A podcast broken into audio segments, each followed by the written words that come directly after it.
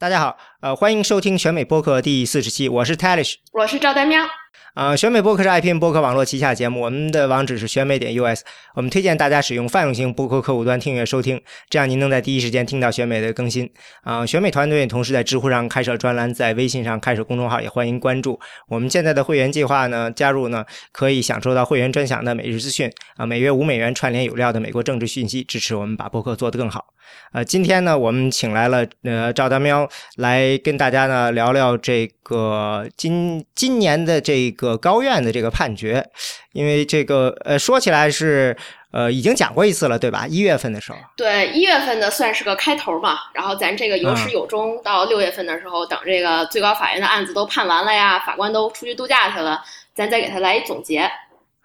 啊，那一月份的我都忘了。一月份咱们讲的时候，那个时候，呃，这个 Thomas 去世了，斯卡利亚没有没有没有没有，斯卡利亚是三月份吧，二三三月份那样。对，嗯，就是就是对，咱印象中二三月份好像。对对对，一月份那会儿我放寒假，然后放寒假咱们录的时候我在国内，所以肯定没事儿。我是来回美国下个学期那会儿，然后他他才出事儿的嘛。对，我记得你在国内，是是是，但是。做梦也没想到发这么大一事儿，半年这简才是半年的时光啊！美国政坛、法律界发生了天翻地覆的变化，真是谁都没想到，万万没想到。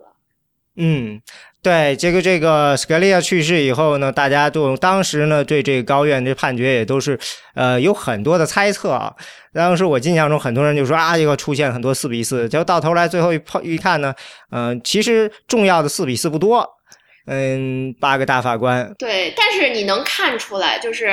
他这些重要的案子有四比四，有有八比零，就是你能看出来，他斯斯卡利亚的去世真的是影响了很多判决。就是他其实很多时候不光是多一票少一票的问题，关键是有的时候少了这么一个人，然后你想在在庭的这八个大法官知道可能会出现四比四的情况，他们的可能思维就会有些变化。就比如说，哎呀，咱为了不做出四比四，我们做一些妥协。能不能找一些其他的角度来把这个案子给决定了？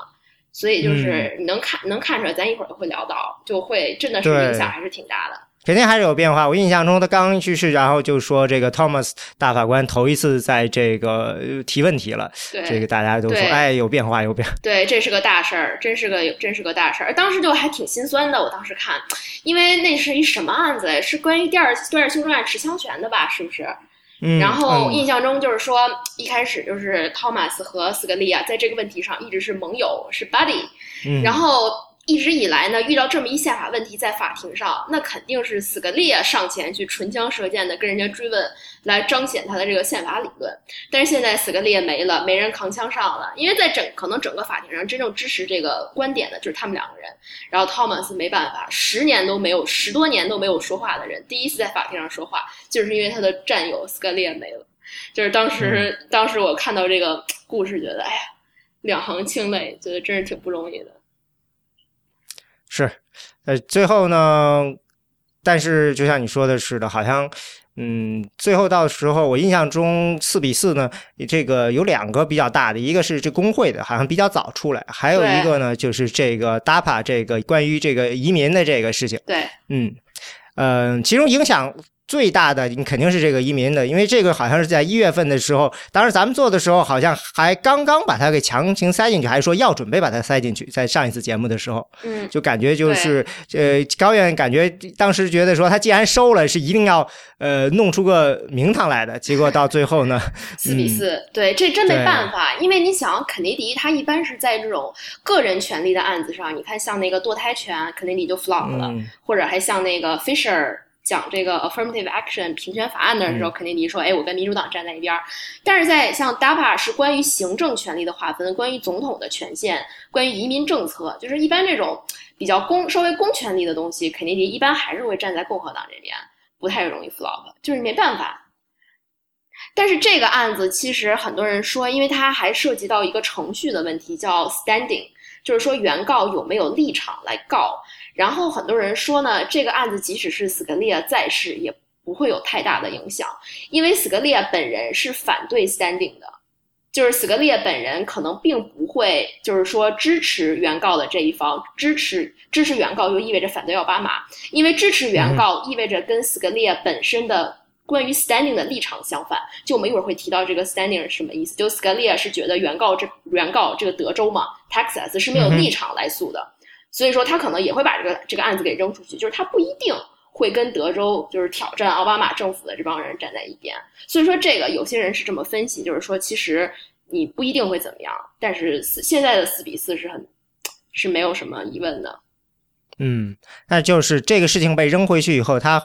应该还会再被扔回来。看来是这样的，还是说要等下一次？因为下次总统新的总统出来，可能别的事情变了。四比四，案例上来说，按就是从法律上来讲啊，如果最高法院是九个人里少了一个四比四，那么他们的结果就是维持下级法院的判决。像这里面下级法院就是说那个弄弄弄了一个这个东西叫 preliminary injunction。就是说，对，就是说，这个奥巴马政府虽然还没开始推行这政策，但是我们一审查说你违宪，你都根本都不能推行，我们直接就就是在你这个法法律这个推行的刚开始的时候就给你卡死了。然后因为四比四没办法，就是说这个判决生效，说你这个就卡死了。然后未来就是有很多种选择，就是说是因为理论上来说，就是下一届政府可以说是等。政府换届啊，然后又第九位法官也补齐了，来卷土重来。但是问题就是说，你不知道谁当总统。Hillary 已经说了，我肯定是支持支持 DAPA，我站 DAPA。如果是我选上了，我会继续给你们弄这个 deferred action。但是如果是 Trump 当总统的，那这肯定就没有下次了，这这个就死了。Trump 会不，他 Trump 不仅不会给他们 deferred action，他会把更多的人一股脑的全扔出去。所以说，所以这个判决对直接影响还是大选。对，因为这等于就是把这个很多这个拉美裔的这个选民，就等于是让他们说你们现在需要投票了，因为你们选什么哪个总统，直接决定了呃后来的这个一系列的这个走向，对吧？对，真是真是吹了动员票。但是其实我还在想，这真的真正对少数族裔的选票有多大的影响？因为这个 DAPA 涉及的是 illegal immigrant，就是是没有投票权的那帮人。但是因为因为像美国的移民啊，就是美国的移民里面，就是非法移民和合法移民，他们很多时候的政治立场还是不一样的。就是很多合法移民会觉得，我是辛辛苦苦的通过合法的途径来到这儿的，为什么你们这些偷渡过来的人，仅仅是因为在这待了几十年，就因为这个民主党政府想争取选票，就可以把这些人也拉成选民呢？那如果啊呃，对你说。我就在想，就是会不会是说合法移民和非法移民他们的政治立场会有一定的差别？呃，就我觉得这里可以说两点嘛，一个是首先你看这个，他现在是这次是 DAPA 被停掉，DAPA 是说的是，如果你的子女在这边是合法移民，比如公民，或者是呃像以前那个 DACA 这样获得了合法居留的，呃不被遣返的这些条件的话，那你们的父母就有可以获得在美国呃停留，就不被遣返。说白了，就这样一个过程。他并不是说就是简单的把所有人都留下。那么在这样的情况下，那呃。等于就是说，如果你已经是公民了，你的父母他们。呃，这个现在意思就是说，该遣返还得遣返。呃，可能对某些人来说，并不是特别好的一个呃选择。还有一个就是说呢，其实呢，如果你看这个拉美移民，他们以前的这个传统，他们在七十年代的时候是支持把这些非法移民呃遣返的。八十年代的时候，但是后来呢，就会发现出了个问题，就是说，呃，这个在找工作的时候，因为非法移民主要的问题影响还是就业。那如果说非法移民不让他们工作的话呢，那对于就他们就发现呢。在这个找工作的时候会出现麻烦，因为呃，雇主就得去甄别到底是呃你是非法移民还是不是非法移民。就整个非法移民的问题是在于这个现在呢，把这个呃责任呢放到了雇主身上。嗯，这样的话呢，雇主就会觉得说，哎呀，你们拉美裔的人都长得差不多，我还要去花钱研究你，这这你们是不是非法移民？所以呢，就这就是简单的一个就是传统上的 racial profiling。所以慢慢的呢，这个这些合法的这些拉美裔的这个就是说拉美正常正就是呃已经。是第一代移民，原来的时候是反对的，后来他们就慢慢意识到呢，这个事情呢，最后还是会把我们这些合法移民就投，大家会被一起被歧视，所以他们就开始转变了。嗯，就是早期的时候的确是有这种想法的，就是我们是不是过来，我们需要显示出我们是真正的美国人，所以我们反对非法移民，是有这样的一个理解的。那这个是经过了这样一个转变，就是认为我们，就是说现在来说，DAPA 还是肯定毫无疑问的会吸引少数族裔的选票的，不管是说他是合法移民还是非法移民。对，因为首先这个这个这个事情呢，呃，奥巴马其实也是很小心的。他最早那个 DACA 的时候，你看他也是说的是，你得是多少几岁以前过来，十五，我印象是十五岁以前过来，然后在美国上过多少学，待过多少年，意思就是。感觉是你必须能被同化的这些，你足够小时候过来，又上过足够年的学，你等于是大家就认为这样人大概就能被美国人同化。这 DACA 这次 DACA 是没有被推，这是关于 DAPA 他们的父母。那这个时候也是，他就他会他等于是也是一点点的扩张自己的权利。所以说，所以说，因为因为其实也能想到，因为他之为什么会无中生有的推出来这么一套法案，就是为了吸引选票。那如果他没有办法做到吸引选票，他一开始就不会有这么个 DAPA 存在。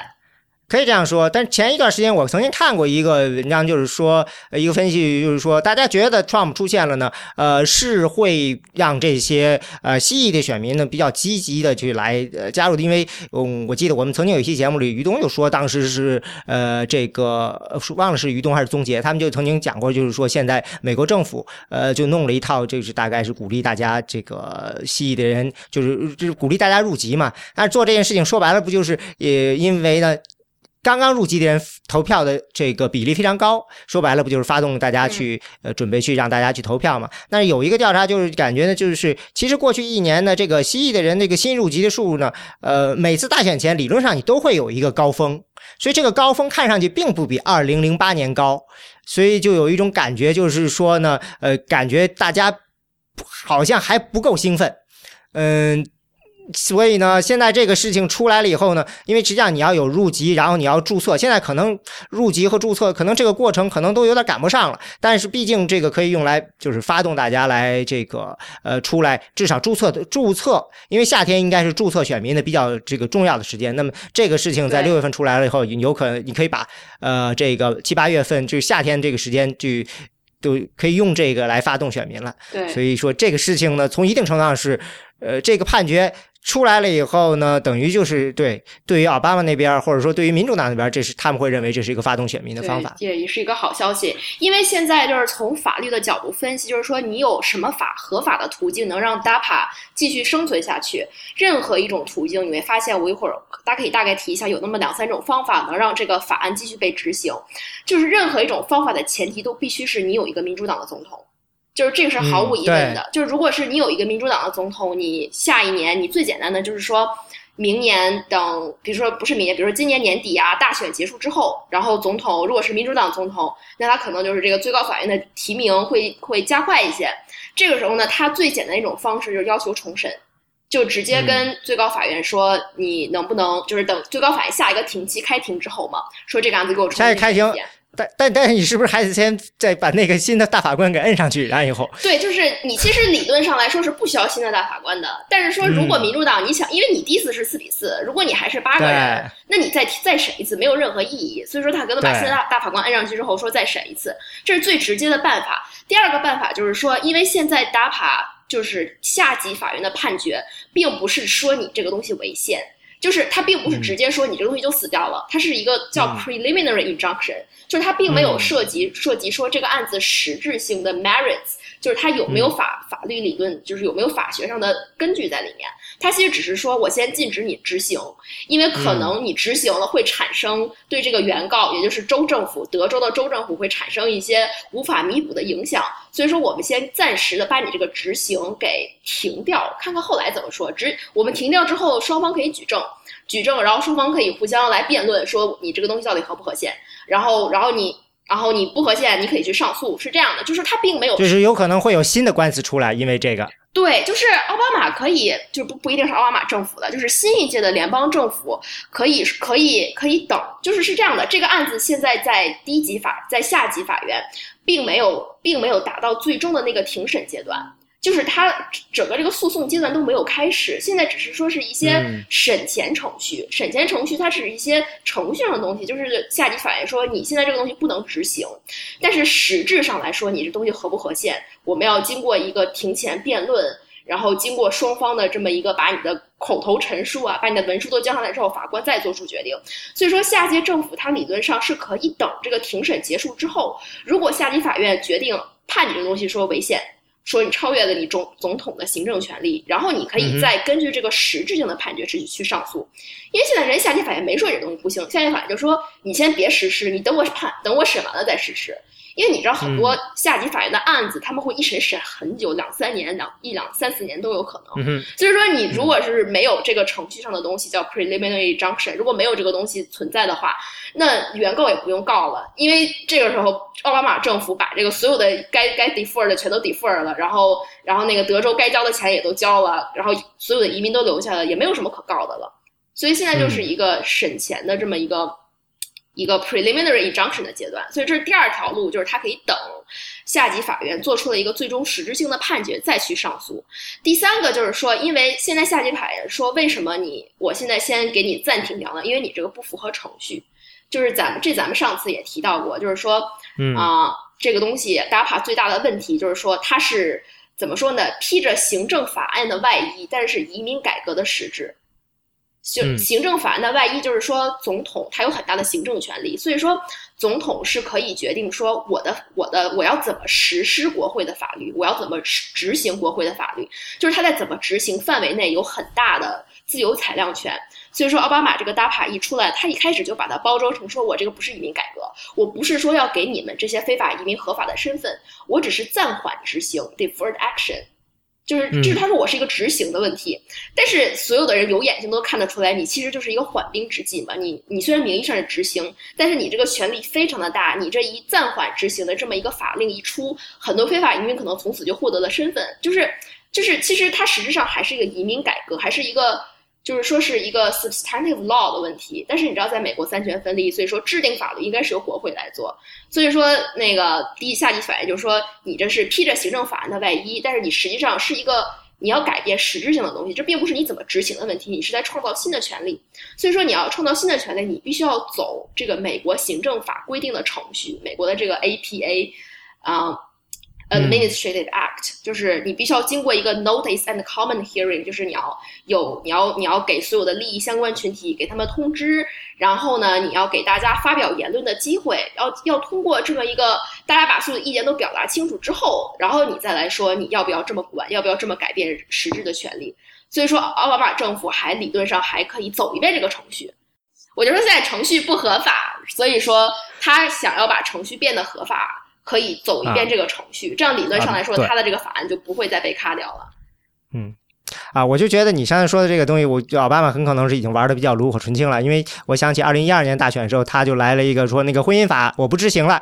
类似这样的，呃，等于我不就等于就是你像就像你说的似的，我只是在行政上我就做了一些事情，但是呢，这个事情。等到把这个两年熬过去了以后，高院的这个裁决一出，现在同性婚姻合法化了，那谁都不记得当初那些事情就就过去了。反正他就等于是争取了这么个时间。对对对，所以 DAPA 其实是一个非常有意思的案子，因为它涉及了三个，就是现在在美国政治法律的争议非常大的点。第一个就是总统，就刚刚我们讲这个总统的行政权的行政权利的问题。第二个移民权利，什么是？就是非法移民啊，合法合法移民啊，谁能留下来？然后第三个就是这个 standing，这是一个比较法律的问题，就是谁能够告。第三个问题可能是有点太太技术性太强，就是跟选大选没什么关系。但是回到第一点，就是这个行行政权力的问题，就是很多就是奥巴马很明显就是走出这一步是稍微有点，就是你可以说他稍微有点越越界了。就有点超过他宪法给予他的行政权利，然后但是很多现在就是大家开始站队嘛，很多就是民主党肯定是站在奥巴马这一边，就是因为他们就是说是你这个东西结果是好的，结果就是说啊我们有选票，但是他们不能说我们有选票，结果让美国更加多样化，种族多样化，所以说不管你的手段是什么，我们占你这个结果，我们就占你这个手段。但是其实这个这个 argument 这个论点是一把双刃剑。因为 DAPA 这个案子最有趣的就是说，如果这一届，如果这个案子最高法院不是死理斯，如果他做出一个判决，而且如果他是支持奥巴马，这并这这意味着，这意味着不仅仅是说这个移民法案，这个 DAPA 这个移民法案被支持了，更是说总统这种行使行政权力的方式被支持了。就是这意味着什么？这意味着以后每一任总统都可以这么玩。那如果下一届 Trump 当总统呢？那他也这么玩？那每那他，你想一个本来。就是争议很大的人，他的政治观点争议就很大。然后他再这么玩，就是每就是肯定就会有更多的动、更多的混乱的局面会发生。所以说，很多人会说，这个时候四比四是一件好事儿。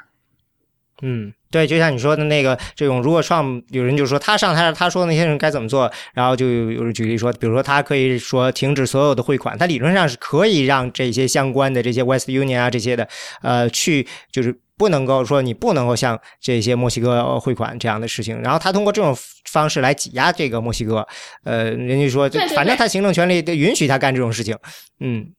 对啊，对啊，所以就很危险，很危险。所以说，就现在大家站队，民主党一股脑的支持奥巴马，但是很多人就是说你这太短视了，因为这个问题真的不是说你结果可以 justify 你的手段。就是说，虽然你结果可能是你们这些 liberal 们想要的，但是这个手段就是就是是可能是一把双刃剑。而且像奥巴马这种玩法，很多人会说，像一般就是这么行政这么就是行政权力这么大的总统，就是。应该应该就是说，想要把行政权力行使的很大的总统，这一般是共和党这边的。就像那个像什么，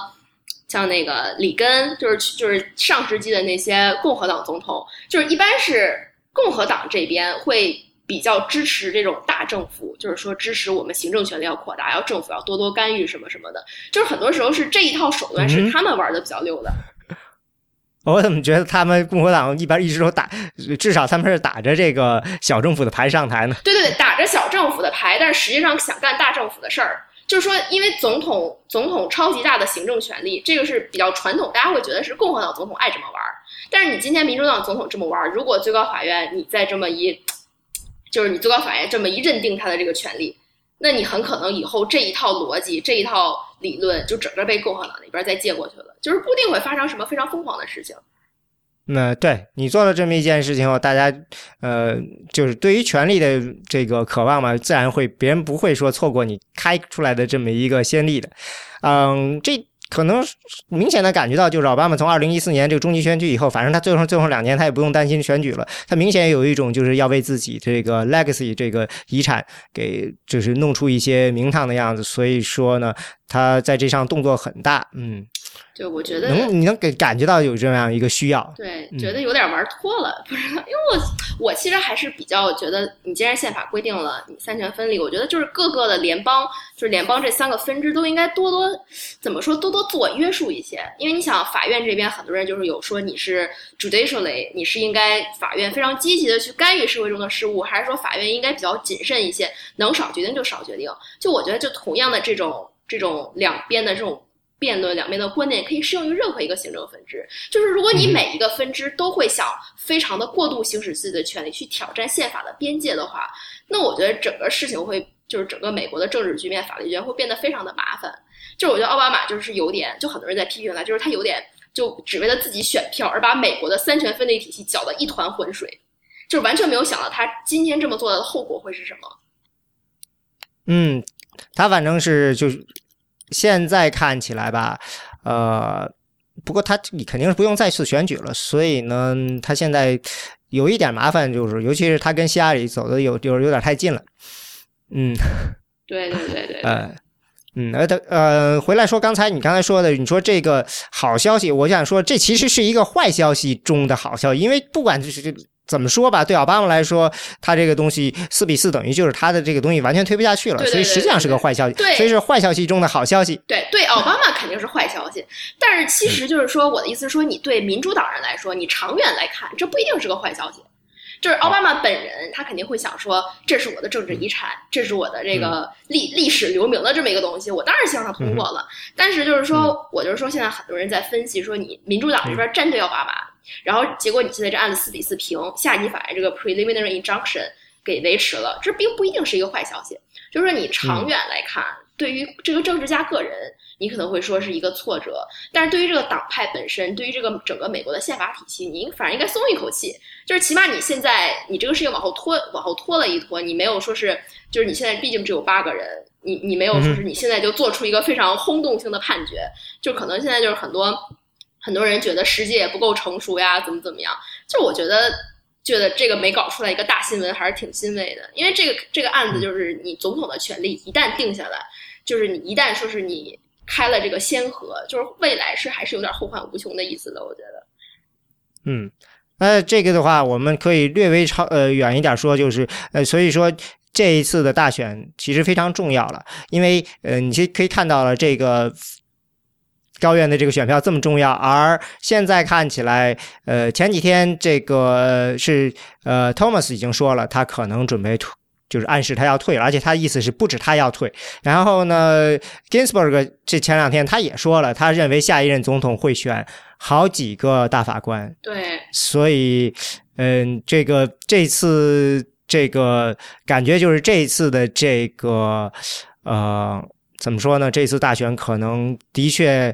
嗯。对于很多人来说，这个高院才是这个重中之重。嗯，如果你想获得一个比较平衡的高院的话，嗯，其实还是比如说，呃，选上一个民主党的这个总统和共和党的参议员、参议院，或者反过来呢，你能比较平衡。如果是都给了一波的话呢，接下来的一次，呃，接下来的这个四年，很有可能就会出现一个一波倒的情况。对，真的是这样。其实你你想想。我觉得不管是往哪边倒，对未来美国社会的影响都是非常非常剧烈的。就是我觉得你其实有的时候放远一点看，你是可以想象到现在美国这场大选是一场历史非常一个历史的节点。就是因为尤其是你把大选跟高院这两个事儿往连接起来这么一放，你想想，假如是说，假如就假如说是 Hillary 当了总统，然后他一口气提名了三个民三个民主党的法官。那这这个这这个这个力量力量比是一下一下子就是这么颠倒过来，也不能说是颠倒过来，反正就是打破了现在这个四比五，其中有个人会 flop 的局面，那就很有可能最高院在未来的几年会变得非常的激进，就是说在很多一些在很多一些这个种族平等啊这些女性权益的问题上会变得非常的 progressive，就会做出一些非常具有社会影响力的判决，就这有可能你你其实你细细想一下，它可能会进一步的撕裂美国现在已经有的这个社会。社会层面上的分裂，就是它，就是你非常的 progressive，未必是一件好事。然后另一边也是一样的道理，就是如果你选一个共和党的总统，就是你打破了现有的高院的这种平衡。就是其实你你很难想象到真的会发生什么，因为过去这十年基本上高院就是非常平衡，就是民主党和共和党，就是说我赢一次你赢一次啊，这次肯尼迪在我这边，那次肯尼迪在你那边，就说两边各有胜负。就是你可以看到过去这十年有一些非常倾向于民主党的案子，有一些非常倾向于共和党的案子，就是大家都有各有胜负，就并没有出现一边倒的情况。所以说你虽然有一些判决会造成一些社会上的冲突、一些摩擦，你还是可以接受的范围内。就是你很难想到，如果忽然马上一边倒了，会发生什么？嗯，我个人对这个倒是没有那么悲观，因为我觉得，呃，你要是比如说你回到五十年代，其实也挺恐怖。你看着未来，真的不知道会发生什么。哎，真是这样。嗯，我轮法 对，个对你如果想想象一下的话，有可能这个社会的这个反制力量还是挺强的。嗯，这个大家呃，你一方如果走得太远了。自然会被对方从后面给你一刀砍断，有可能。对，所以这个这个咱们这种只能再看。那我我可能是比较谨慎，尤其是就是说，因为我是学法律的，我经常就是站在这个高院的角度考虑问题。就我希望高院不要太，就是比如说，如果他这个投票的力量比是一下子变得非常不均衡，那这很有可能是后来会。会被饱受批判的一期高院，就是他有可能会丧失了他的这个宪法上的正当性，他可能会过于倾向于某一方，就变成一种政治工具。我觉得我可能想的有点太深了，但是就是学法律的人有的时候还是就是比较，反正我是比较比较信奉这个从最坏的角度去想一想。对，嗯。那那另外一个四比四判决就是那个加州的这个公共工会，呃，这个 California Teacher Association 跟这个那个那个判四比四以后，就也是维持了下级的这个原判。这个也是对，因为这个判决如果因为他是啊，他是这个他是这个原告不是这个上诉方这边是想要推翻一个现有的宪法判例，所以说这还是一个就是说一个挺大的事儿。如果是说如果是说他这边就是就是把那个下级法院的判决给推翻了。那有一个叫非常就是已经实行了很多年的案子叫 Abood Detroit Board of Education，就这个案子整个就被推翻了，就是所以说是这个四比四，我觉得也是让人松了一口气，就是没有搞出什么大新闻来。嗯，从另外一讲，就是说从大选的角度讲呢，我觉得呃还是有影响的，因为这次就是工会会意识到了。这个高院对他们还是很重要的，因为嗯，这次大选很有意思，就是大家就会觉得说，这个 Donald Trump 和这个 Sanders 基本上呢是工会或者说这些蓝领工人的这个呃唯二选择。嗯，这个，但是呢，也有工会那边人现在看，基本上所有的工会呢，绝大部分工会还都是支持 Hillary 的，就是到现在为止。那他们其实就是就也一完全能够意识到，就是 Trump 呢对这些工人，尤其是蓝领工人，在这个制造业衰退情况下的吸引力。所以他们说支持 Hillary 就是要强调，就是我们并不是只有一个贸易，就是这个工作这件事情，就是比如说像 TPP 啊这些事情上面是呃需要总统保护的，我们还要意识到，就是还有其他的很多这些嗯基本的这些东西需要呃保护。那这个高院这个实际上就是这次我们虽然赢了，但你其实看到只是一个呃四比四，那就是说呃那如如果我们不把这个高院放在我们这儿，有可能我们将来就会失去其他很多的类这个保护。所以说呢，这有可能就会让这个工会呢更坚定的，就是更有一些资本去呃说服自己的一些这个自己的工会的人说，你们还是要去支持希拉里。所以说这里头能够呃，对，这当然是要看他们怎么运作了。但我觉得就这件事情上会有这样的影响。对，因为这个案子你能看到，这个案子是很典型的。如果是斯格利亚在，这绝对就是这个工会这边就就是就是很很倒霉了。因为因为这个跟大不一样，就对对对，像 DAPA 我刚刚分析过，就是有就是因为 Scalia 本身是对原告有没有立场来告这个问题非常存疑，所以说如果 Scalia 在的话，他不一定会反对奥巴马支持 Texas 政府，他可能会觉得德州政府在程序上就根本就不合宪。就是没有这个所谓的 standing，因为 Scalia 是非常重视这个程序上的合法性的民意法官。但是工会这个事儿不一样，工会这个事儿就是非常简单的一个，就是就是这个站这个站站立场的问题。就是如果 Scalia 在的话，这肯定就是肯定就是五比四，就是工会。我认为他们这个案子打上来也是看准了这一点了。对，嗯，本来就是稳赢的案子，肯定是这么觉得，因为大家站队都站的立场很鲜明，结果没想到。嗯，对，就是当时，当时这个庭前辩论一结束，基本上是底下就是一片哀嚎，就觉得这个法法这个这个这个这个这个辩论环节啊，各方的立场太明显了，肯定就是五比四了，就是肯尼迪就是没跑的，因为你因为辩论的考庭前辩论的时候，很多人就是能看到保守派是对这个对这个工会的，就是工会这个要求强制缴纳费用和线性的这个东西是非常存疑的，就像法官。法官们一直在问，就是说你你为什么一定要让什么教师们缴纳这个费用？如果没有，如果他们不交钱，你们工会是不是就就就死翘翘了？就是很多人就你能看出他们并不是真的是不友善，就是不要指望说是肯定你在这件事上是会翻盘。保守派就是绝对不可能站在他们这一边。所以说，如果就是所以说，这是工会这帮人就会意识到，哎呀，有一个站在我们这边的大法官是多么重要。对我能理解工会这种心情，为什么呢？因为我前一段时间，呃，在弄这个，呃，这个 N F L 橄美国美式橄榄球，结果就注意到他们美式橄榄球，他们就有这么样一个，他们有一次劳资谈判，然后打官司成功了，然后就是回来以后呢，结果呢，他们重新去谈判的时候呢，这个工会老头呢，他跟这个老板达了个妥协，就是说，好，我不要这个自由转会这件事，但是我唯一的条件就是强制入工会，每个人都要交会费，因为这次这个罢工失败以后，对我们工会打击太大。了，我们这些人，他们一跑，我们工会马上就要破产，所以我我宁可放弃自由，我要让工会能够有钱，我能够继续跟你打官司，然后就这样。就这么样一件事，所以现在就类似这样的，他们都是属于所有人都得强制入工会嘛，就是当时这么下来的。因为他认识到这个强制入工会是工会能够继续活下来，继续能够跟你呃这个为这个在劳资谈判中占，就是至少是占到不输的这个方的一个很重要的一个保证。所以说我能我能看出来他们的这个想法的。所以这几年这工会一直在走下坡路的时候，这对他们来说，如果这个没有了，那就釜底抽薪，他们基本上就垮掉了。结果这一击没有打下来。对，然后工会就是因为强制入工会，还是法律上是说你可以限制他，或者是说支持他这种行为的，因为涉及到你宪法第一修正案的权利嘛。就是说我我我不支持你的观点，但是我我我能不能被强制入工会，就是强制缴纳这个会费，就是这是这是一个法律，对，这是一个法律上的问题。所以说是最高法院在这件事情上是有很大的发言权的。嗯，对，这。这些就是比较重要的两个四比四的案子，另外一个实际上也相当于是四比四的案子，就是这个 Zubik vs Burwell 这个关于这个避孕药的，因为最后呃是八比零扔回去了，但是是就写了一页纸是吧？对，不是一一句话，一句话就是说，我们四比四，不是不是没就八不是不是，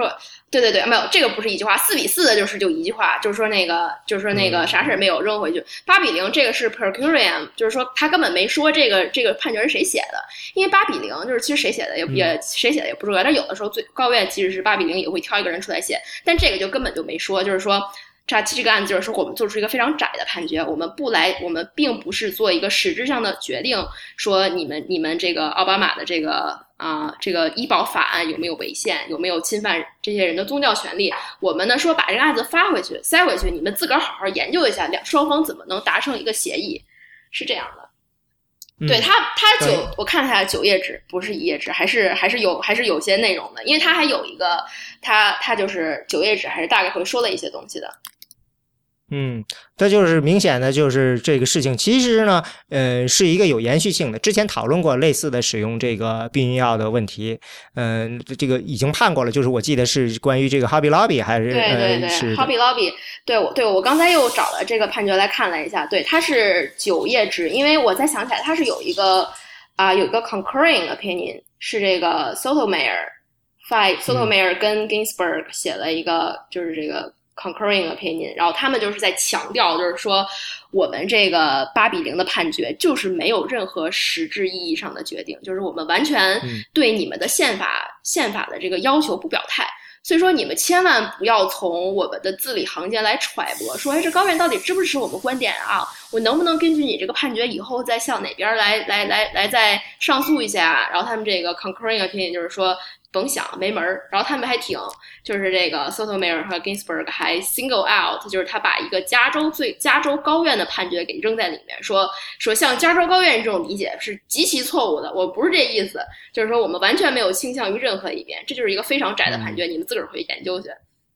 就等于是他们有可能内部是四比四，但是他们不想表现出来。然后对对对对对对，就是这个意思。就是因为因为很多人评价这个案子，就是说这个是体现了这个现任现任首席罗伯茨的这个长袖善舞的功功力。就是因为 因为因为说罗伯茨很明显就是知道啊，他是可能会出现一个四比四。但是其实你要想出现一个四比四，对高院来说是一个非常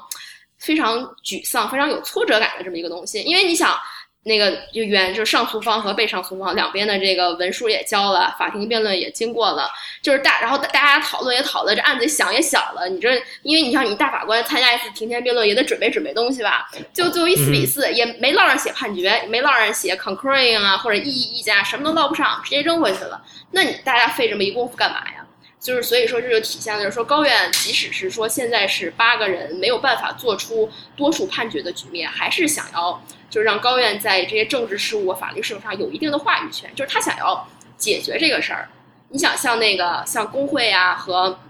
像工会和 DAPA 这种，他们实在是解决不了，分歧实在太大，没有任何妥协的余地的，他们就没办法。但是像 Zombie 这事儿，它其实并不涉及到什么本质上的站队的权益，它是一个你可以在。就是双方是可以协商啊，协商之后取得一条中间之路的地方。可能有人听这个没反应过来，这个案子到底说啥？那咱们得稍微说一下，对吧？就呃，最早的时候，先是有一个案子是这个 Hobby Lobby 的案子，意思就是说，如果这个公司本身，如果大家可能不太了解这个 Hobby Lobby 这个这个，我们可能以前听过 Hobby Lobby 就是主要是卖一些这种呃小手工艺品，就是呃制作小手工艺品的这一些材料啊什么乱七八糟东西，但是这打折打的特别狠的一个非常大的一个连锁商店，但是呢，他们属于这种呃呃就是是老板应该是非常信呃就是宗教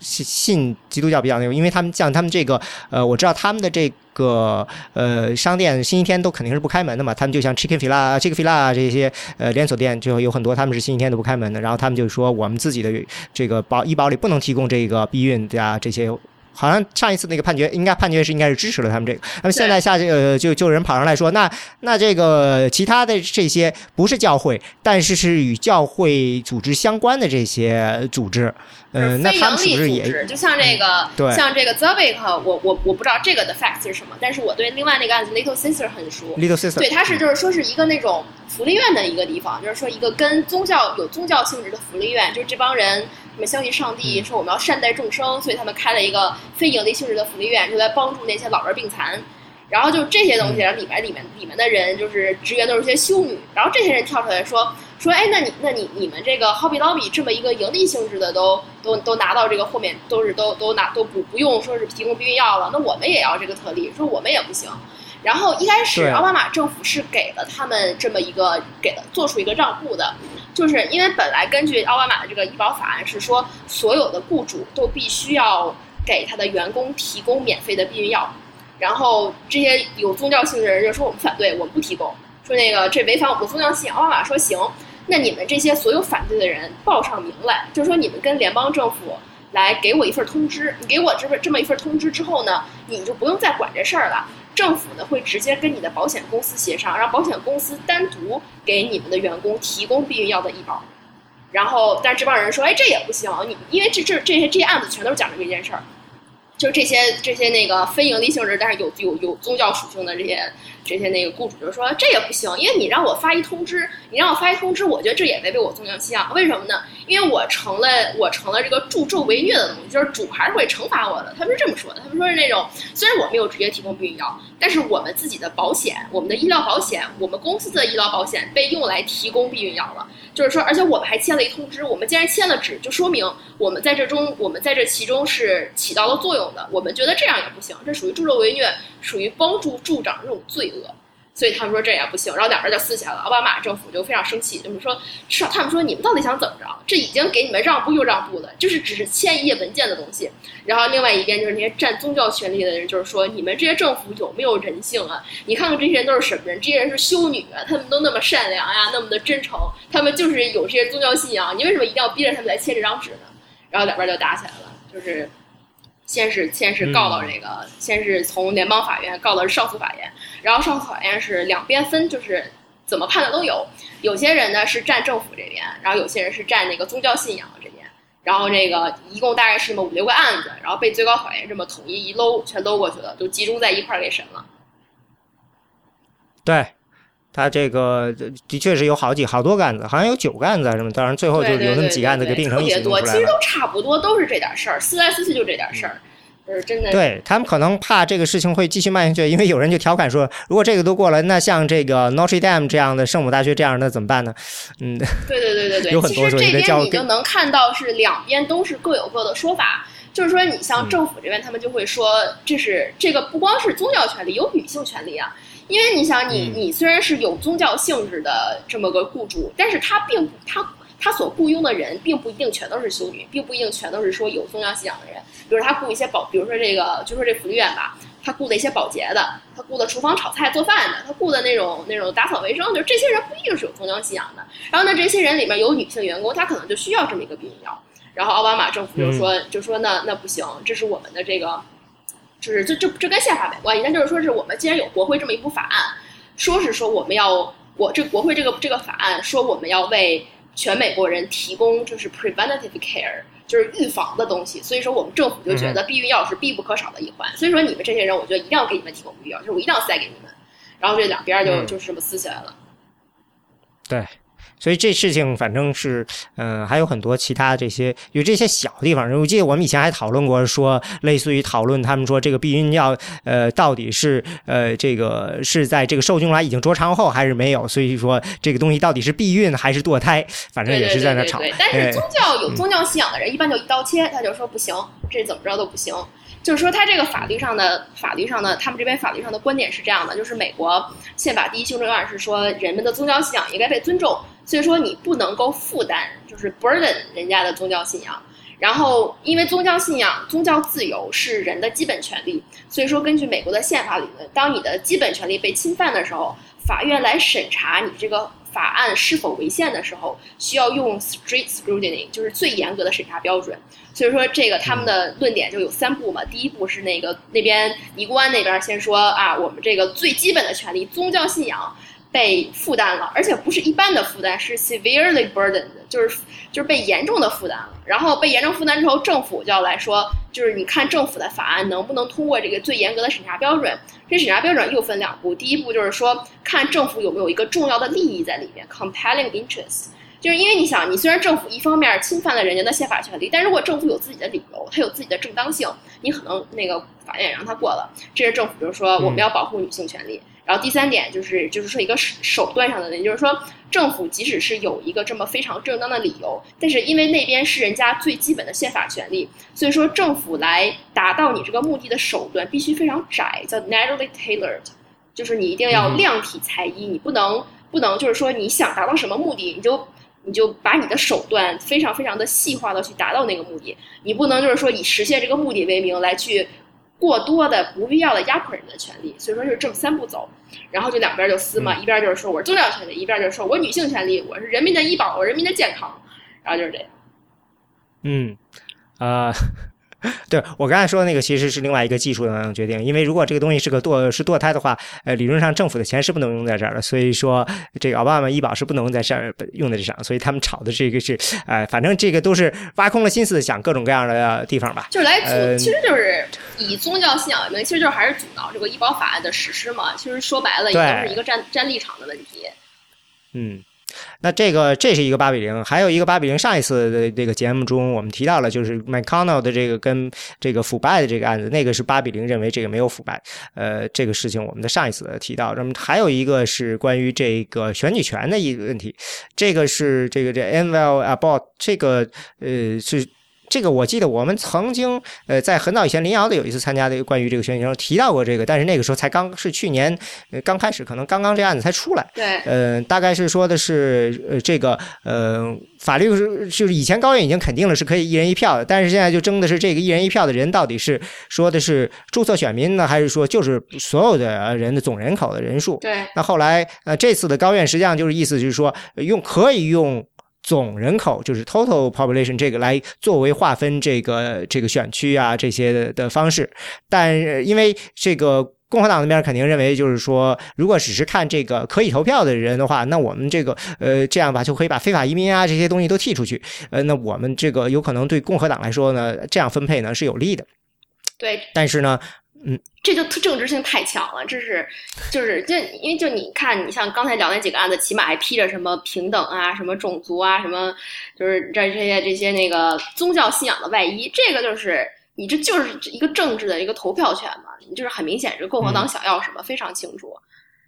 对，但是这个我觉得高院好像似乎也只是说，我可以用所有，你可以用这个 topic 所有人的人口，但是他并没有说说你不能用这个呃有选举资格人的，就是意思是，如果某个州将来弄出来说，我们就按照这个来算的话，那呃是不是还会再打回去呢？肯定会，肯定会，因为因为他这个 a little fair 了，就是 a little 他有有 file 了一份 concurring opinion 嘛，a little 就是强调说，我们今天这个判决并不是说就定义了什么叫。一人一票，什么叫 one person one vote？啊，另外就是说我这个只是说 total population，就是说你们现在这个，你你们现在在在质疑、在 challenge 的这个东西，它并不违宪。就即使是说它会实质上会导致有一些选区人他的投票权被稀释，但是这个方式不违宪，就是它可以。但是什么不可以呢？就是如果你换一种其他的方式，可不可以呢？那他没说，因为今天的确实并不涉及这个问题。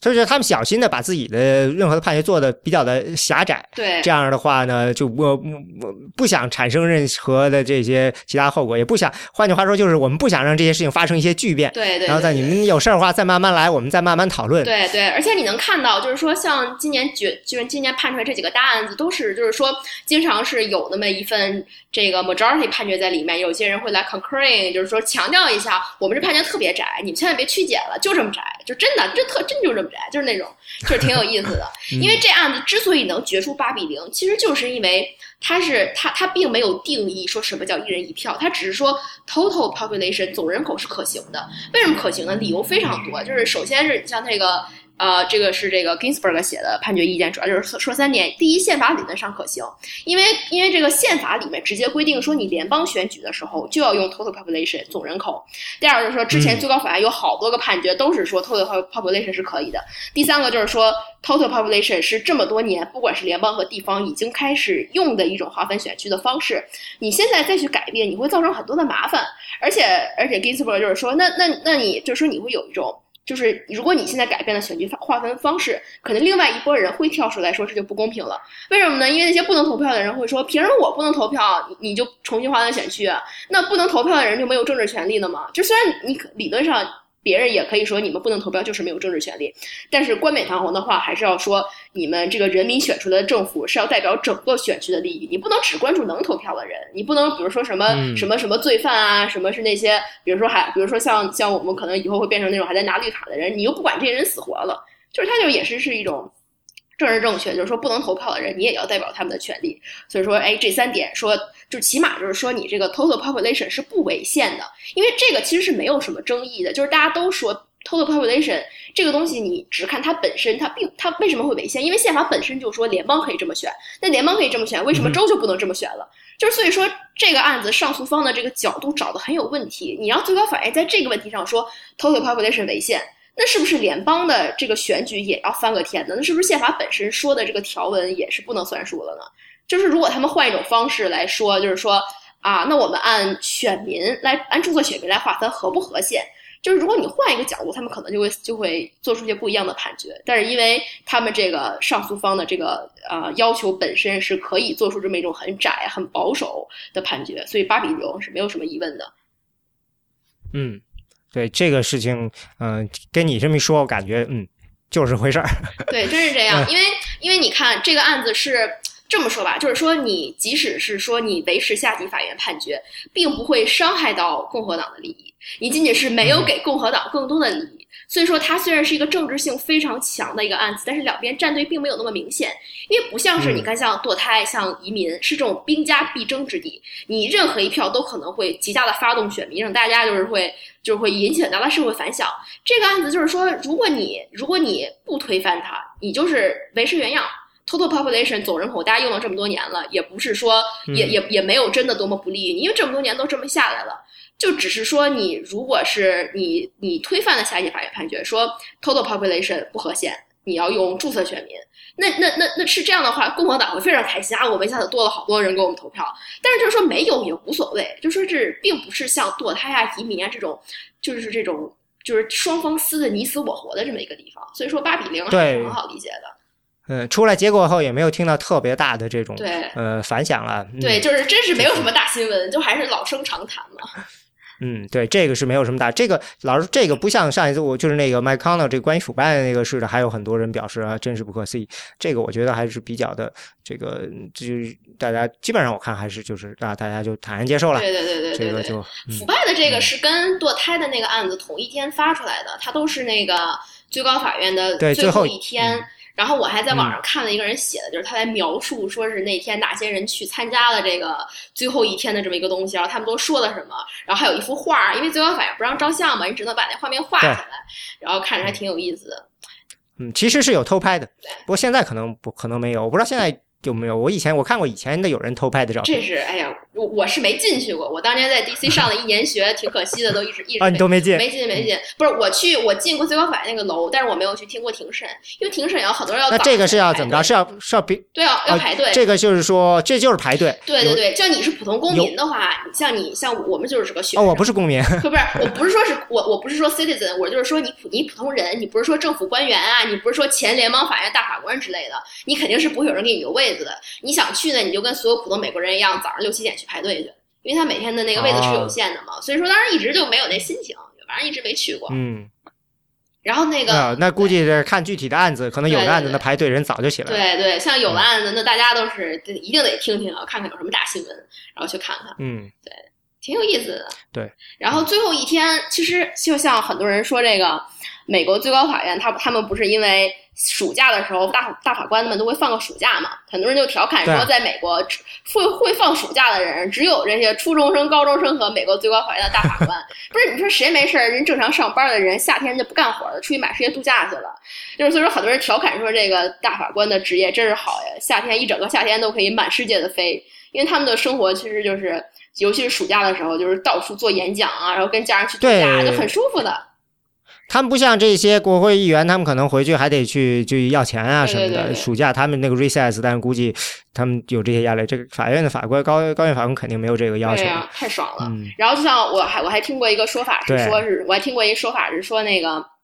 说说他没说是谁，就是说曾经有一位最高法院的大法官，他每次在看到高院以前做出的判决的时候，他会先看一下日期，如果这个案子呢是在。高院临闭庭的几天做出来的，他就会给这个案子，他就会给这个先例少一点的尊重，因为他知道那时候大家都放暑假了，他们高院法官特别想出去玩，很很有可能就不会仔细思考这个问题，就是哎，差不多得了，自己决定一做出来，我就出去玩去了。当然这是开玩笑，也不知道是不是真有这么个人，就是只是听老师讲过有这么个说法而已。对，对，这就是这些案子按什么顺序出来，到底这个。呃，是他们自己安排好了，有有一个就是有人在设计这个事情吗？嗯，按理说好像不是按照这个审的这个顺序来的。不是不是，就是看他们什么时候写完，什么时候就给你放出来嘛。就是有的时候可能会，可其实我也不知道，可能会内部互相协调一下，说把这几个案子放在一起，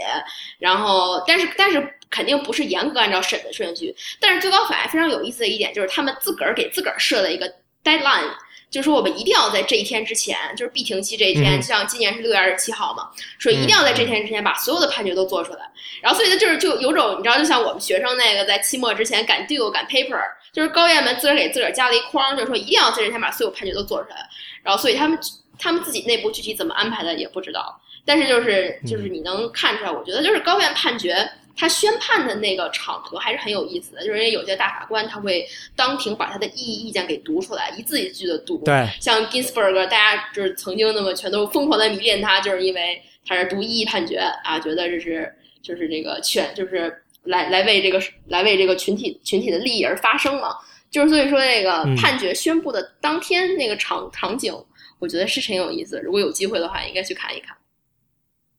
嗯，不过那你就得去 DC 喽。对对对对对，就是我是说，是听众们，听众们，如果是说有机会去 DC，对，可以去看一看。这这那肯定得是硬核的游客了啊！对呀，就是就是这，就是你还得提前做做功课。就是你想，你不然你去听一乐也没啥意思，你得是看看今天要要要念哪些判决，你先把人家那个庭前的那个口头辩论给听了，双方的诉状读一读，你知道人说了什么事儿，不然别别底下大家在那鼓掌啊，什么泪流满面的时候，你不知道他在干嘛。做做功课，我觉得这还是挺神圣的一个时刻的，因为我从来没去过，觉得挺可惜的。嗯，一般来说，好像国会比这个简单的多。对对对，国会给最高法院就关着得排队嘛，然后还不让照相啊什么的，乱七八糟的规矩一大堆。国会应该容易一些，因为最高法院它毕竟也不是民选的机构，它没有什么就是说义务要对公众开放。它可以是我不让你进就不让你进嘛，对吧？法院嘛，故意要维护自己有一丝神秘感。对对对，这跟国会不一样。国会你就是说，哎，我投我一人一票选出来的，你凭什么不让我听？嗯，那好，那我们再谈，可以再谈一个案子吧。那一个大案子就是这个堕胎的那个。对，因为刚才谈了 Zubik 的这个这个避孕的，那正正顺便正好谈一下这个堕胎。这个堕胎的案子，嗯，其实结果并不出这个意料。对吧？这个堕胎只是 Whole Women's Health vs. 呃 Health State，这对这个这个案子我都忘了，好像前两次有一次播客提到过一段，嗯，就是刚出来，那就是嗯，但是你你你把这个稍微再过一下。对堕胎这个，就是说你还就是跟是其实有历史严惩的嘛，就是说在美国女性有没有堕胎权？vs 胎儿的生命权，这个就是 privacy versus dignity，一直就是一个很多人一直 的话题嘛。然后一开始是说说是那个呃罗伊诉韦德，先是说是女性有堕胎的权利，这是基本的宪法权利 （fundamental constitutional right），是这个隐私权。然后呢，但是这一开始大家欢欣鼓舞嘛，然后后来那个后来上日又出了一个叫凯西案。就是 Planned Parenthood versus Casey，然后凯西院就是说说那个虽然你是宪法权利，但是政府可以管你。政府怎么管呢？就是说就是说，假如政府是说，哎，这是为了女性的健康好，或者说是就是有些其他的乱七八糟理由，你就可以管。但是呢，你不能给这个宪法权，你不能给这个重要的宪法权利有 undue burden。undue burden 怎么翻译？就是说那个不正当的负担，就是可以这么理解，就是过分的负担不行。所以说是这两个就是有些矛盾，因为根据美国宪法审违宪审查的。啊，三层标准嘛，就是说，如果你先确定了这个权利是宪法权利，那么任何一个影响到这个权利的法案啊、法规啊，任何的就是政府的行为，是需要受到最严格的审查的。最严格的审查就是我们刚刚提到过，叫 strict scrutiny，就是说是政府要有一个非常非常重要的利益，而且是政府的手段一定要非常的窄，不能过分负担人家的权利。但是呢，凯西案当年就是这个 undue burden 这个。呃，这个 test 一出来，然后大家就非常疑惑，说是你你如果你这是宪法权利，直接说这是这是最高的那个审查标准，strict scrutiny 就行了。你来这么一个 undue burden 是什么意思？就是大家当时就纷纷就是不理解。然后这个案子呢，就是就是当时凯西案一出来，就是两方都有，就是呃 pro choice pro life 两边都没有觉得自己赢了，但也都没觉得自己输了，因为 undue burden 是一个非常稍微有点模糊的这么一个宪法的标准，但具体怎么适用，两边都可以说。然后这个案子。开辟了个新战场，相当于是，对对对然后就过去二十年、二十多年就一直在这个战场上打仗了。对，嗯。然后这个案子就是说，就之前很多人会说，哎，那我们今年最高法院又接这案子，能不能就把凯西给推翻了呀？能不能说是，哎，我们来一全新的标准什么的？然后都都没有，就是这个这个案子就很明显还是在适用这个凯西案，就是完全就沿着当时的那个套路来。然后，嗯，就是这个案子。啊，我这就是说比较有意思的是，好像就是这个肯尼迪法官的这个态度，我觉得挺有意思的。我印象中，他好像以前的时候曾经站，他是站在这个反堕胎的角度，曾经在这零几年、零六年时候，好像是有一次。呃，这次他是站在这个这次 flop 的支持多，肯尼迪就是在个人权利上，就是经常变来变去。你像今天我们没机会聊到的那个费舍案，Fisher，肯尼迪也是 flop 了啊。因为肯尼迪之前在那个在这个种族平权问题上，他就一直坚定的反 affirmative action，他一直在质疑 affirmative action 的正当性。然后就是他以前从来没有支持过，然后但是在这个案子，就是我们今天没没机会聊到的 Fisher，肯尼迪不但支持，而且他还自己跳出来写了这么一个判决，写了一个判决意见。所以说这个肯尼迪也是，就是大家就猜不到他在想什么。毕竟所谓的墙头草这个名声不是白来的，就是 flop 对那个嗯。嗯啊，对，是二零零七年这个 Gonzalez vs Carr 这个里头，他是是认同了这个有一个就是二零零三年国会通过叫 Partial Birth Abortion Ban Act，嗯，然后当时他写的一段话，这个判决书特别有名嘛，因为我曾经把这段呃念给一个这个很自由派的朋友听，他他听完了，他说这个是 Thomas 写的吧。就因为他就，对啊，呃，我忘了他当时说这是 Thomas 写还是斯科利，反正就是第一反应他没想到，我说这 Kennedy 写的，然后吓了他一跳。嗯，对，因为他就是他，我印象中他就是当时说的是，呃，这个有可能妇女将来会后悔他们当初做出的堕胎的这个这个选择。他说了这么一个意思，就是好像就是法院为替妇女做出了这个决定，所以大家就是觉得说说这个这感觉这个。非常非常的呃，这个不像是一个就是肯尼迪说的，但是的确是他说的嘛，所以当时就很有意思。但是其实可以理解，因为因为现在像肯尼迪这种中间派来说，对他们来说，堕胎并不是说一个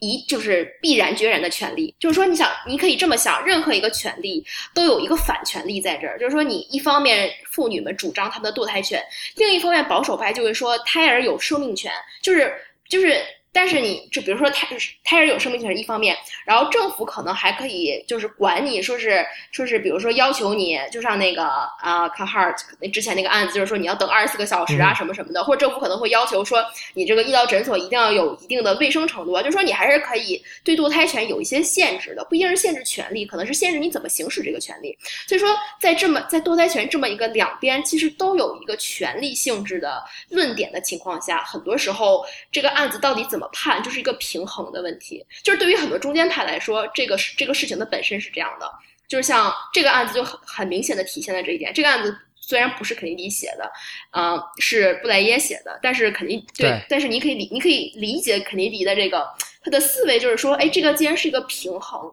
那么在这个案子中，平衡就是倾向了 pro choice 这一边。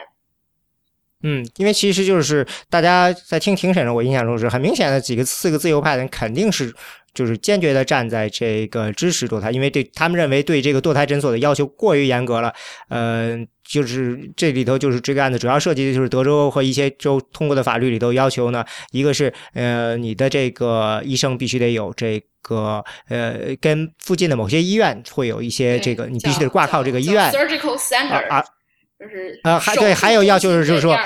呃，对，就第二就对你的这个这个医疗的条件需要这样，这两个条件都比较苛刻。就我们以前曾经提过，就是说，因为很多医生他需要，呃，他其实这做堕胎，他其实他是巡回的，他并不是只是在某一个地方。这样的话，你不可能在周围有挂靠医院的情况下，这样的话，你就等于是禁止了这些医生，嗯，到各地来做这个手术的这个机会。还有就是让很多的这些呃这些堕胎诊所通过要升级，要就逼迫他们花很多钱，然后呢，甚至就是必须得重新改造，这样的等于是用变相的把他们给挤出了市场。所以呢，嗯，这不过这个的确是我曾经我看那听听审的时候，感觉就是，呃，嗯，可能对于对就是对于普通人来说，有时候觉得这里头德州的这一些，呃，这主要是德州的这个规定吧，是吧？这里头好像有些是感觉不是特别的，呃，就是有点走过了的感觉，就是要求的，对，就是欺负人嘛。就是挂羊头卖狗肉，就是就是其实是这样。这个案子很有意思，就是说傅雷耶写的这个判决，一开始他就说我们这是我们判决的结果是平衡双方的立场和权益而做出来的这么一个结结论。然后很多人就是说，那么这么以后，就是你这么判了以后，那种罗伊苏韦德那个那种堕胎是基本权利的光辉日子再一去不复返了。因为根据凯西安的这个框架来说，你就说你这个权利，即使是最重要的是基本的宪法权利，也是可以被政府所限制。是的所以以后你女性能不能够，就是能不能够堕胎，或者是说州政府出台的一些限制堕胎的法案，能不能够？能不能够被判违宪，本质上就是一个事实上的争议。就是说，你你你们要到法院去，就大家来来聊一聊，说你这个东西，你政府的这个管制、这些规章啊，这些要求你那些乱要求堕胎人手乱七八糟的规定，到底有没有事实上的利益，有没有事实上的价值，是不是能够真的促进妇女的福利？就说你是一个非常事实的东西，而不是说一边倒的说妇女绝对有权利堕胎，任何。呃，说是压迫堕胎权益的规章制度法律都是违宪的，就是事实上的问题，就只是说最高法院这个判决，他把呃听了双方的事实之后进行裁判的权利从政府不是从法从这个 legislature 从这个立法机构移到了法院，就不是说立法机构觉得。我们这个规章制度是，它是能够给妇女更多的权利，就是权利多于对他们堕胎权的限制，就是好处多于坏处就行的。就是你不能立法机构说什么是什么，你必须得到法院来过一遍，是法院才是最终有有立场、有这个宪法上赋予的权利去决定你对妇女的啊堕胎权利的压制的负担是不是违宪的，是不是 undue burden，就是它是这么一个谁来有权利决定。这事儿到底怎么办的一个状态，就是从政府，从不是政府，因为跟这个跟跟这个 executive 没什么关系，是跟这个 legislature 变到变成了法院。就我就是说，就是很多人会说，那你这样的话，这样的话，就是说这个案子，很多人实质上说就是支持堕胎权这一派，他们很多人会说这个案子对堕胎权并没有什么实质性的保障。为什么呢？因为就像我刚刚说的，它是。你最终州政府能不能够限制堕胎权，还是取决于这个限制本身合不合理。所以说，最高法院这个案子其实没有什么指导性，就是你只是说以后像这样的限制是不行的了。那你以后州政府可以发展出各种五花八门的限制，而谁来决定这些限制行不行呢？是当地的联邦法院，因为你不可能所有案子都一路搞到最高法院去。而当地的联邦法院的法官怎么决定呢？你就看这个法官是站在哪边的呀。就如果他自己是一个 pro choice，他可能就会觉得，哎，你这些是 undue burden。如果他是 pro life，那可能就不这么想。就所以说，并不是对支持堕胎权的人，对，并不是一个大胜。就是你只是说，还是还是在这么一个战场上，以后到底是政府能不能够限制权利，咱们得一个一个到法院门口去掰扯清楚。嗯，那么这次的我杀上高院，肯定也是因为有相当部分州呢采取了类似的规定了。呃，我看这个要求这个呃诊所堕胎诊所有这个你说的这个 surgical center 这个医疗水标准的这个有十五个州有这样的规定，那还有有九个州呢要求同时要有这标准，另外呢还有医生要有挂靠到像附近的医院这样的这个要求，所以呢，嗯。估计高院接下来也是因为这个事情已经被相当于是被一半的州多或多或少的已经接受了这样的一个标准了，所以说等于就是说国家美国呃的州五十个州里头有一半站这个方向，有一半站那个方向，然后那你高院你就得做出一个决定了，要不然这不是打内战了？嗯，对，这样这样的情况，对对是这样，肯定是他肯他肯定是说就是说有一定的影响力，高院才会选择接这个案子，但是就是他这个判决，其实我记得咱们一月份。聊到这个案子的时候，也说高院有一种选择，就是把这个判决做得非常窄，就是你并不是说弄一个惊天动地的大新闻，说我们把以后整个审查堕胎对堕胎权的限制是否违宪给整个给标准给变了，而我们只是看这个案件的事实来决定。就说这个事实是不是 undue burden？像这里面，像像这种类似的要求，很明显就是有真是就在挂羊头卖狗肉。因为就是让他们像这个判决书里面就提就提到说，堕胎是一个非常安全的手术，你根本就不需要这个什么 surgical center，不需要医生一定要跟附近的医院有这么一个挂靠制度的急急救。因为因为有些是药流嘛，就跟就是这样的，你不需要开又要逼着人开两百个英里去做一次药流，这个事情就有人觉得对，呃，有点非常的不合理。对，然后然后这个案子。我看看，我记得是是有一个 dissent 哦，有两份 dissenting 很有意思，就有两份异议意见是 Thomas 和 Little 嘛。嗯，像 Thomas 他主要就是说我不支持堕胎权，就是他就是说这跟这个案件的事实没关系，就是堕胎权就不是人基本权利，就他基本就是这意思。但是说他从来就不支持多伊、苏韦德和凯西，就这个没有什么意思。比较有意思的是是 Little 的这个异议意见，他说最高法院你这你今天没有你你都没有必要。来决定现在的就是德州的这些法案，就是德州的这些限制堕胎权利的法律是否是真的危险，是否真的是 undue burden？你因为这个案子还是有一个程序上的问题，是是就是叫 res judicata，就是你可以说原告根本就不能来告，因为他们之前已经就同样的事实，已经从另外一个角度来告过一次了。所以根据美国就是美国民事诉讼法的这么一个程序上的规定，叫 claim preclusion。就是我这两天在复习班儿，所以对这些东西对这些东西记得特别清楚。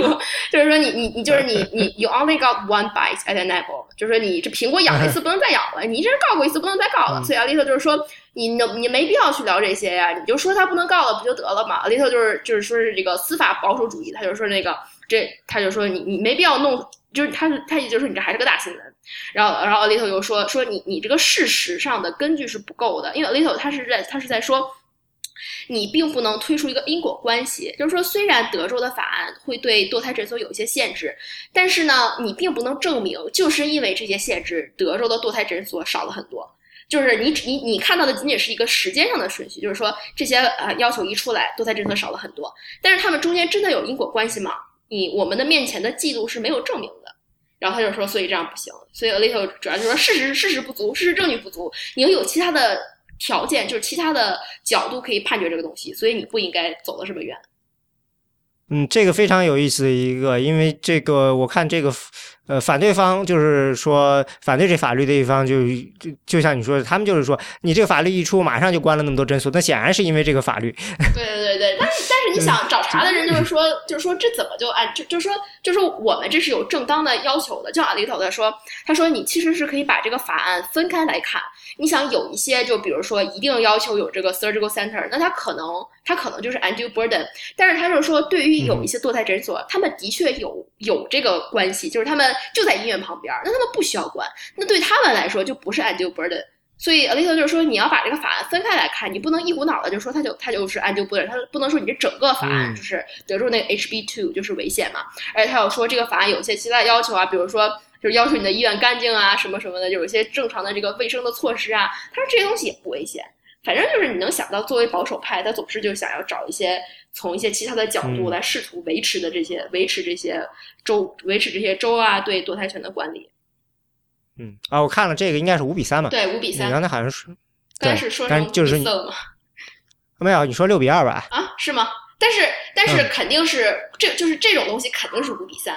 就是是你不可能有做出一个六比二的判决，你谁是第六个人呢？就是你想四个那个四个 liberal 加一个 Kennedy，那那另外三个人，你想在这个在这里面，另外那三个人 Thomas Little 和呃 Roberts 全 fail 了 dissenting，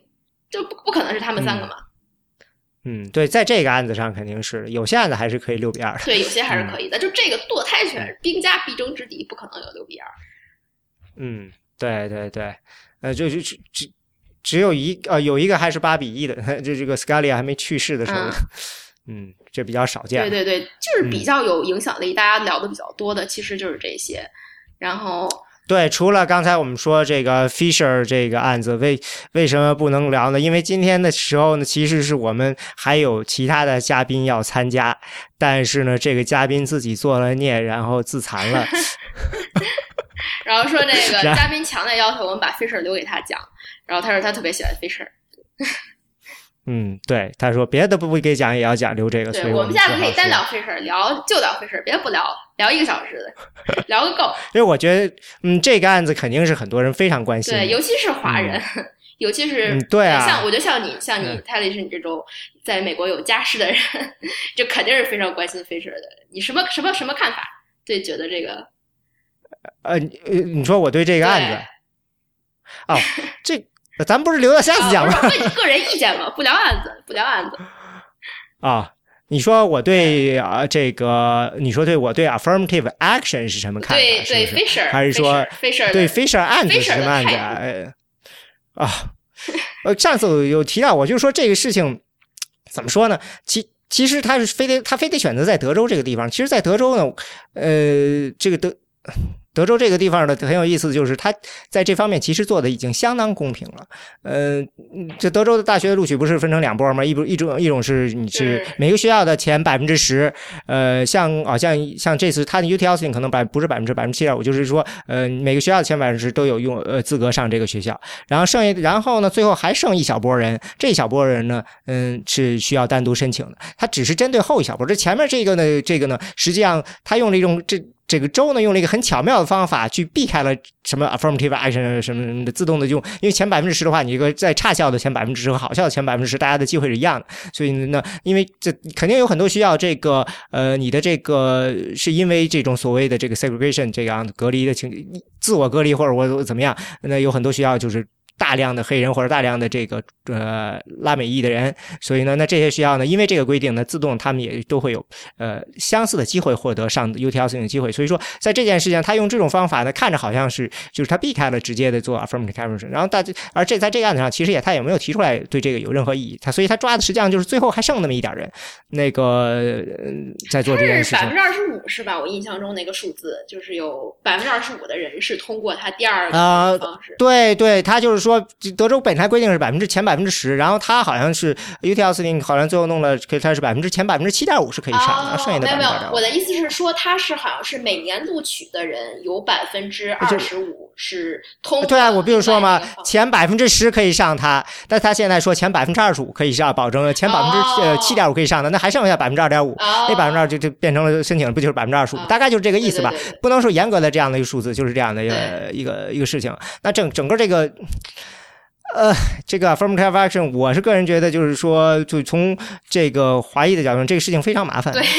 这个 我都可以想象到，因为因为亚裔对这个事情是非常的敏感，就是。但是实际上，你又跟其他其他很多亚裔并不是站在同一个这个像像这个像这个东亚的人和南亚的人，大家想的就不一样了。所以就是说，这事情就涉及到最后一个，就是说你要去怎么摊牌解决。因为我看了一些人家，呃嗯，大家。咱们是不是越扯越就就是对这个事情的理解非常非常的那个什么吧？呃，就是就就，其实就是在政策上没有一个好的解法，因为你越如果你要真的要强调这个呃 affirmative action 的话，你可能会孤立给自己，那非常危险。我当然希望就是咱们就按照成绩来，那那。当然是最公正，但是问题是在于，你会发现现实生活中，你你到最后你会发现，你你自己这波人会被孤立了，你最后孤立到了，呃，那你该怎么办？这样的话，你要找到一个解法。大家，你如果把这个事情看成零和游戏的话，那就没得玩了。但是如果说不是零和一的话，你会怎么办呢？你这你你需要去的是有一个利益交换，你才能获得更大的一个呃所谓的一个等于是一个联阵营，然后呢，这个阵营你才能去争取自己的利益。所以这个事情，就现在的面临就是说，你明摆着你。的确是在这里头赚便宜的，就算是呃，就是说你你其实是呃，一般情况下大家都说的是白人挣的比较的，呃，这个呃这个黑人和这个呃拉丁裔的是比较亏的嘛。但事实上，如果说你要是真的严格按照 affirm 开始，那白人会说，我觉得你们这些亚裔也赚了赚的比我们多呀。所以说这个事情就等于是你最后发现。你你有一个被孤立的这样一个过程，那另外一个好处就是，其实你会看到说共和党啊或者什么，大家其实对你还是都有需要的，大家都在呃都有可能可以争取。所以说，嗯，从一定程度上，你可以认为，呃，华呃就是亚裔在这里头，他是他可以玩，因为他可以意识到，就是嗯，你看在这件事情上呢，这个。呃，Heritage Foundation 他就明确了，他有篇几篇文章我看得很清楚，就是他就是我们支持这个亚裔的这个这个呃追求这个呃上大学的这个要求，所以他很明显的去去试图争取这个亚裔的支持。所以从一定上说，如果有一有两拨人他们都挺希望你的话，那你就可以玩了，你可以去去看谁给我条件更好，我就去支持谁。从这个样，我这个事情非常有意思，因为我觉得其实呃，亚裔其实对啊，他们。就这件事情上，可能是最让很多人就是无法接受了，就可以就这么说，或者说对他们来说是是就唯一决定这个事情的嘛。对，就 affirmative action，我觉得在美国争议最大的，尤其就是说是体现在亚裔和这个黑人啊、拉丁裔之间的上。就是就是就是就是，尤其是像我觉得，尤其是像你这种身份的人，对这个话题应该是非常敏感、非常的关心，就是特别特别像，因为它的任何一个结果很有可能都影响到你下一代子女的教育问题啊，你的命运问题啊，就包括即使是像我们这种，就是现在其实 affirmative action 跟我们这种已经上完学的人都没有什么关系的，就是你还是会很还是会想看看这个东西，就是它到底是怎么演怎么演变的，非常有意思。就是实际上是，如果你说我从站在决策的角度讲，我真不知道该我应该去怎么样跟其他人做个利益的交换，呃，还是挺复杂的一件事情。我个人觉得，如果让我来做这个解解决，我需要，我觉得高等教育显然现在有点一刀切的过分了。高等教育应该完成一个继续再分级的过程，就是说，呃，这个你需要让这个一些高等教育是变成一个几乎接近义务教育这样的。解决这个大家都能满足这这个我有想要高等教育我就应该有的，然后呢再提供所谓的比较精英的高等教育，这个是按照成绩的，这样你你呃就是就像你如果看比如说美不管是哪个国地方的，就是 U C 就以 U C 系统吧，他们的这个呃整个学校可能几十年他们都已经没有扩张了，呃他们可能人在慢慢招生多了，但实际上这个体系你会觉得这个整个教育体系它没有继续的在。继续突发展下下去，它可能呢，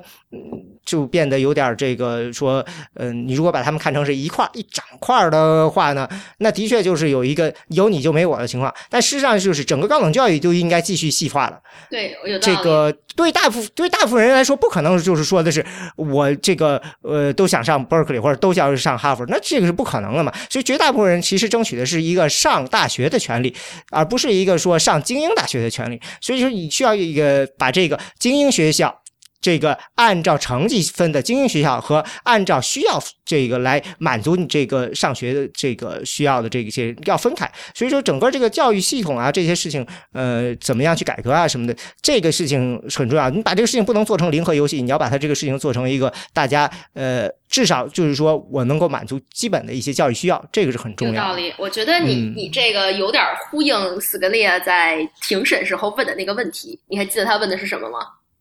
他当时问的就有点政治不正确，反正他当时就是他骂他问了之后被好多人骂了一顿。他就是说他问的他问那他问那个那个在他面前辩论的人，就是说你说你通过这个 affirmative action 把那些少数族裔搞进去了，但是这些人他上了大学的时候跟不上怎么办？就说你你你就是为了让他们上大学而把他们强行塞进去，然后他们上了大学之后，从智力上啊跟他们同学有很多差距，学术上表现也不好，这样真的就是合适的吗？然后他当时当时当时说的时候，不很多人骂人的，他就是说很多人骂他，就是说你这就是那种白人至上主义，然后来在就是你这个问题背后引申的就是说我们少数族裔智商低嘛，就是黑人啊、拉丁裔啊，大家学习就是不好嘛，所以说你把我弄进去也没用。但是其实我觉得就是就是回到你刚刚的那个。那个话题，我觉得是是这么一个意思，就是说，你你不能理解说，你不能理解成说他们上大学之后成绩不好是因为他们智商低，你应该理解成是有一种历史的缘故在里面，就是说你可能是说有某的某些族裔的人，因为就是有些历史原因，他们在社会上。就是在社会上，他们的经济条件比别人差，所以说他们能提供的基础教育是比其他更富有的阶层的人要差一些的。所以说，对于这些人来说，你应该做到的是加强基础教育，就像你刚刚说的，把精英把这些精英的学校来划分出一个一二三级来，或者就是说你，或者就是说你你你多加强这些，就是说他们美国的这个美国初中啊、高中的教育，而不是说是说在大学这个阶段让大家都站在同一个起跑线上。你应该从一开始就站在同一个起跑线上，然后让你这些人。就是能有什么样的能力就进什么样的学校，而不就说强行塞进去。你说的这个 Scalia 说的这个情况，就是这个我印象中他们管这个叫 mismatch。对对对，mismatch theory。对对 m i s p a 这个呢，有一个人他在研究这个，他说现在的问题是在于。呃，这个这个问题大家没法谈，因为他们你你你该怎么做是需要比较好的去做一些实际的，比如说一些比较实验啊或者什么的。但是现在由于大家每个每一方保守派和自由派这方，大家都把这个看成是个禁忌，所以说呢，他们不正确嘛，根本就不敢聊，因为你这么一说就对就代表了你在你潜意识中在歧视他们，潜意识中说你们就是智商低，所以才会有 mismatch。就是因为对他他就他就说我现在需要什么呢？我希望大学能够把数据公布出来。我希望有这个数据来支持我们应该怎么样让这些学生获得更好的教育资源，呃，最最匹配的教育资源。那因为。这个问题，所以呢，很多大学都不愿意把这些东西弄出来。我不想说，哦，你出来一证明，哦，这些学生的确是在这儿学的不好。我不想公布这些太多的关于这方面的资料。他他就说，我们现在需要的是，如果我们更开放的谈这个问题，意识到这个问题，能，所以他就说，他就说，如果我们承认说，那你如果承认要做 affirmative action，我我我没什么意见，可以，那就做吧。做了以后，只要你把这个信息就公开出来，我们意识到能够去看啊，这个里头到底有什么问题。你只要能把这个事情都摊开来讲，那之后就要做。但是问题是现在的极化太严重，没人敢。太政治，美国这个政治正确的风气太严重了，就是你没人敢说这个话。就是就是前两上个上个学期。呃，好像是上就去年那个去年这个呃 Halloween 万圣节那会儿，就是在耶鲁，你肯定也听说过那个事儿，就是有两个老师因为群发了一封邮件，整个被学生弄得现在都下台了。就是现在就是美国对种族问题太敏感了，就是任何一点点涉及到来大家聊一聊什么样才是真正的种族多样性，什么样才是真正的公平，什么样才是真正的包容和多元，就这个问题你都不能聊，你都不能碰。就是就是有些人一碰就着急，一碰就是起诉就抗议。就是这种，就我觉得这个并不是一个很适合解决问题的态度。对，但是现在没办法，我觉得双方都都是非常非常的对这个事情上。不可能松口，所以说让很多呃研究也没法做下去。类似的还有就是类似禁枪这件事情嘛。那这个 CDC 那边本来一直是要，它是有很早以前它是有这个项目，它是要看这个枪击呃死亡，它要进行统计研究他们为什么死的这些事情。因为有有大概有三分之二的被枪击死的是自杀死的嘛。那么自杀的人很可能他们是有心理疾病的嘛。但是呢，这个禁枪那边就认为这个事情，这个如果出来结果有可能对他们不利，所以不愿意国会对呃这个拨款，所以 CDC 后来就暂停了嘛。二十年就没法也做这方面研究，那也是因为这样的一个情况，就是说大家都觉得这个事情就两边都咬死了，不肯松口嘛，那就结果呢？其实我你需要一些比较更好客观的数据来分析，然后得出一个比较好的一个解法的情况下，但是这种情况就没法做，所以呢两边就都死在那儿。有很多事情是这样。我觉得在美国，尤其是 affirmative action，就是他真的，他我觉得他的理念是好的，就是说啊，你因为历史上对一些族裔不公平，所以我们现在想要补偿他。但是你这个补偿，就是你怎么实施，是一个非常非常。非常复杂的问题，就不是说你简简单单说，哎，我把这些看起不公平的人都塞进去，就不是说，就甚至是说，我觉得之前法院最高院做出那些判决，就是说啊，你要注重 diversity，diversity 只是其中的一个 factor，就是你这些并没有实质性的数据的研究来支撑，说这些真的是对少数族裔好的。就到底怎样的所谓的平权理论，什么什怎样的平权行动是真正有利于美国社会这个种族多样性，是真正有利于来。来就是补偿过去被歧视、被压迫的那些种族，就是这是一个非常值得争议的问题。但是就是在尤其是就现在美国的政治环境下，因为这种非常高压、非常敏感的政治环境，你没有办法去探寻这些手段背后的合理性，因为这个手段打着一个这样的旗号，它就一定要是好的。如果你现在来探寻它究竟合不合理，有就会有些人就会跳出来说啊，你是你不是在质疑手段，你是在质疑目的，你是在质疑我们这个整个背后的话语体系，就是。对这个环境现在呢，让很多事情你没法说，呃，这个把它摊开来讲。为什么呢？就是你呃，就像医保一样，这两件事情都是过去几十年、呃二十年来，这个成本在不断的上升，成本越上升了，大家就觉得改革的压力就越大，因为这个你在上面赌的东西就太多。现在这个呃学费增加的速度的确很快，那州里头。基本上公立学校基本上，呃，原来的时候你不需要多交多少学费，那现在的时候至少有一半多都是，呃，这个由学费来，就是交的学费来了。那州里来的钱啊，什么都已经变得很少了。所以这样的话呢，这个东西就变得非常非常的代价变得非常大。那这个时候，嗯，改革的压力就变得非常非常的大，就是反而大家就不敢随便改了，因为这个利益触动太大了。呃，如果说这个事情可能你说要是在七十年代的时候就做这件事情的话，可能会好一些，因为那个时候的呃压力没那么大的时候，你反而有机会去试验。但是现在的情况下就变得有点儿，尤其是既得利益的人是咬死了不松口，然后在这些游戏中现在玩不成的游戏中，感觉被被孤立的这些人，然后又想要争取权益，然后这个整个事情就变得很复杂，有很多就是非常不能碰的道德红线在里面。唉。嗯，对啊，这就就属于这种有点这种零和博弈了。现在挺 tricky 的局面。我觉得我们围绕的这个没聊案子本身，但是可以聊了一些背景，就是聊了一些背后的这些政治体系啊，这个美国的社会议题啊，也感觉是为了为了下期聊案子做一个很好的铺垫。嗯。是啊，是因为实在是憋不住，是吧？对对对，这啊，我我非常期待，就是聊这个案子，我也非常关注。就是当时出来之后，我还想了很久，我还想要不要写写点什么东西。